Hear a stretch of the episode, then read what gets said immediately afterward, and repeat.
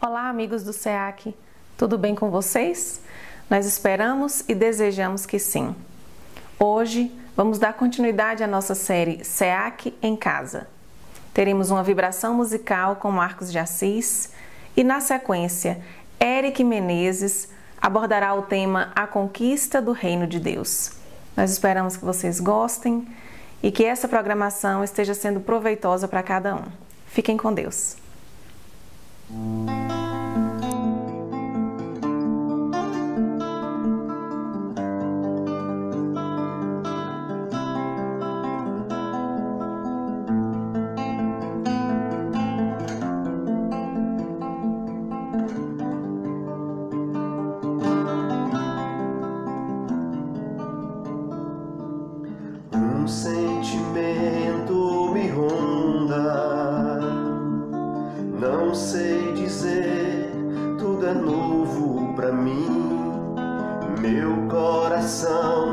renova.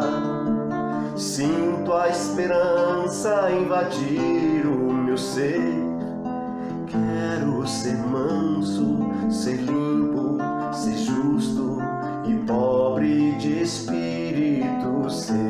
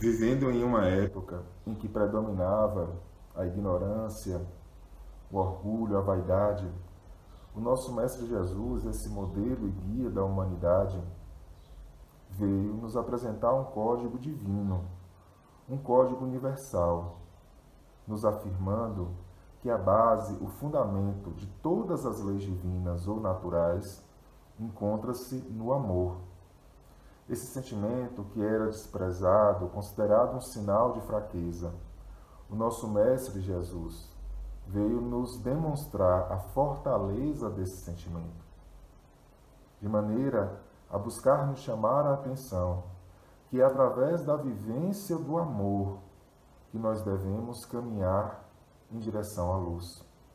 Nos apresentando esse grande convite no sentido de buscarmos amar a Deus sobre todas as coisas e ao próximo como a nós mesmos.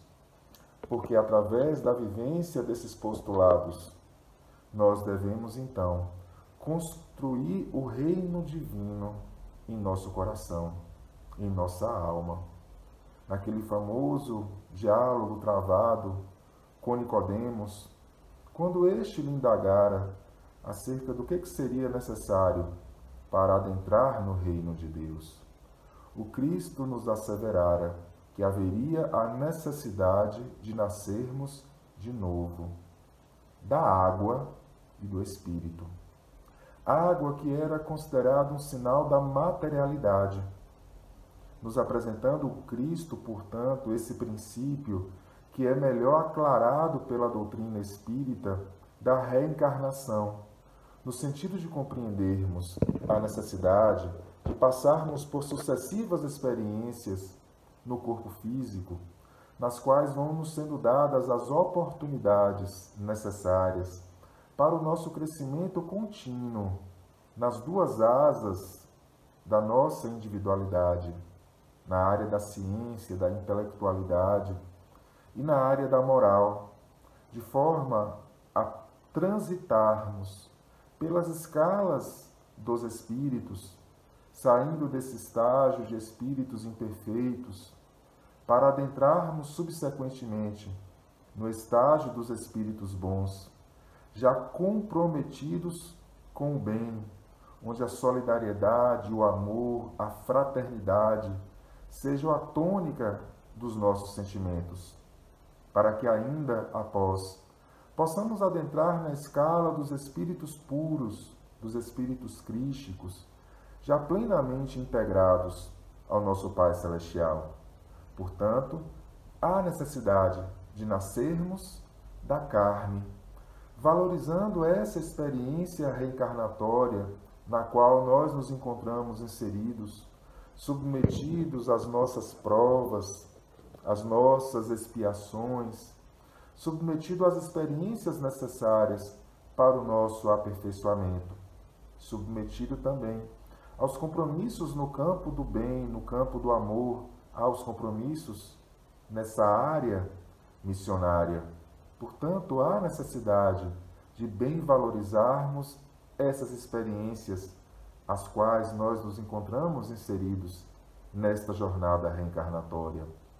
Mas há necessidade também de renascermos do Espírito, no sentido de mudarmos as nossas predileções, mudarmos as nossas preferências, realizando a nossa reforma íntima, naquele postulado apresentado pelo Evangelho segundo o Espiritismo, no capítulo Sede Perfeito, quando nos é asseverado que o verdadeiro espírita deve ser reconhecido pelo esforço que faz para domar as suas mazelas, para buscar ser a cada dia melhor do que era no ontem, no sentido de buscarmos sublimar os nossos vícios, as nossas falhas e fazermos brilhar a nossa luz, atendendo ao convite do nosso Mestre de amor, quando ele nos concitara a buscarmos ser o sal da terra, a luz do mundo. Nesse sentido, portanto, devemos também renascer do Espírito, utilizando desses atributos divinos que se encontram alicerçados em nós utilizando das nossas potências da alma, do nosso livre-arbítrio, para olharmos a nossa existência de maneira mais lúcida, com um olhar mais desperto, nos reconhecendo na condição de espíritos imortais que somos. E, portanto, ampliando o nosso olhar diante da vida, buscarmos dar às coisas a importância que elas verdadeiramente detêm, percebendo que não são nas questões passageiras, efêmeras, que nós devemos depositar as nossas maiores esperanças, os nossos maiores anseios, mas é na realidade do espírito que nós devemos mais buscar investir, no sentido de buscarmos caminhar em direção à luz, buscando nos adequar a esse postulado do amor nos ensinado pelo Cristo, buscando abraçar esse lema que a doutrina espírita nos propõe, de que fora da caridade não há salvação. Fora do exercício do bem, fora do exercício do amor, não há salvação. Há necessidade de buscarmos fazer brilhar a nossa luz, porque é desta maneira, buscando acerenar a nossa consciência, tranquilizar os nossos ânimos, que daremos os passos necessários para suplantarmos essas adversidades nas quais nós nos encontramos muitas vezes inseridos, para honrando os nossos compromissos reencarnatórios. Buscarmos passar pela porta estreita, que nos levará a esse reino de amor, a esse reino de concórdia, de fraternidade, nos apresentado pelo Cristo. A nossa doutrina espírita nos assevera de maneira muito clara que o reino de Deus não deve ser por nós compreendido como um local circunscrito, delimitado do ponto de vista físico. O reino de Deus é um reino da consciência, um reino alicerçado a partir da paz de espírito, alicerçado a partir das nossas preferências, dos nossos gostos, dos nossos hábitos. Então, onde estivermos, se estivermos em paz conosco, carregando a nossa própria cruz, realizando os nossos esforços diários, mas dentro de um postulado da vivência do bem, dentro de um postulado de buscarmos fazer o melhor que está ao nosso alcance, estando em paz conosco, estaremos construindo esse reino divino em nosso coração, em nossa alma. Estaremos dando os passos necessários para a conquista do reino de Deus.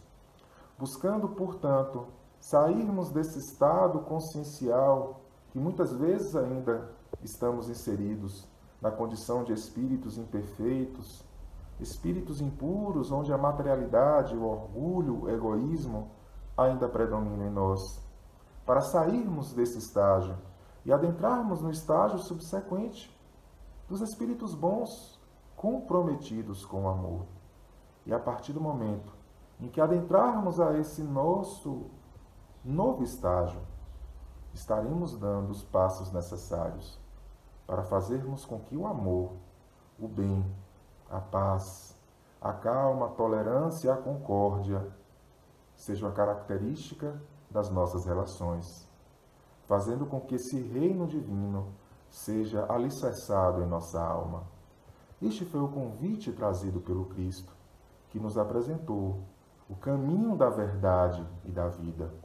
Urge agora que nós possamos realizar as nossas próprias escolhas, no sentido de abraçarmos esse convite trazido pelo nosso Mestre Maior, de forma que possamos aproveitar essas experiências reencarnatórias na qual nós nos encontramos inseridos para passarmos pela porta estreita que nos levará ao, ao reino de amor inerente ao Cristo. Muita paz, assim seja.